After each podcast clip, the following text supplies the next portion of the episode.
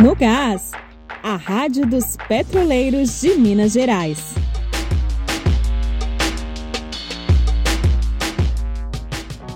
Atenção, petroleiro! Seu boletim de notícias está de volta com gás total. Na primeira edição do ano, você fica informado sobre as lutas recentes da categoria. O Sindipetro volta a denunciar a negligência da gerência da Regap com a segurança dos trabalhadores e da comunidade. Na última semana, as unidades de coque e destilação operaram com número desfalcado de técnicos de operação.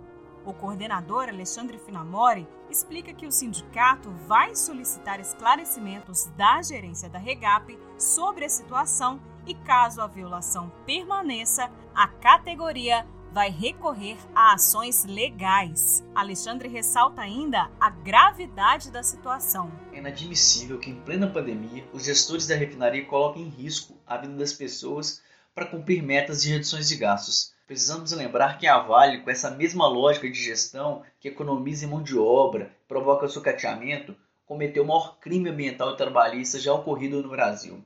E a Regap, se não for alterado essa lógica desses gestores de redução de mão de obra constante e de sucateamento, infelizmente está caminhando a passos largos para um grande acidente. O Sindipetro segue na luta pela proteção dos trabalhadores com relação à parada de manutenção na Regap. No final de dezembro, o sindicato enviou um ofício à gerência da unidade solicitando esclarecimentos sobre o procedimento. A entidade alerta que a manobra pode expor os trabalhadores ao contágio com o coronavírus e, por isso, solicita que a gerência adote medidas de segurança para amenizar os riscos.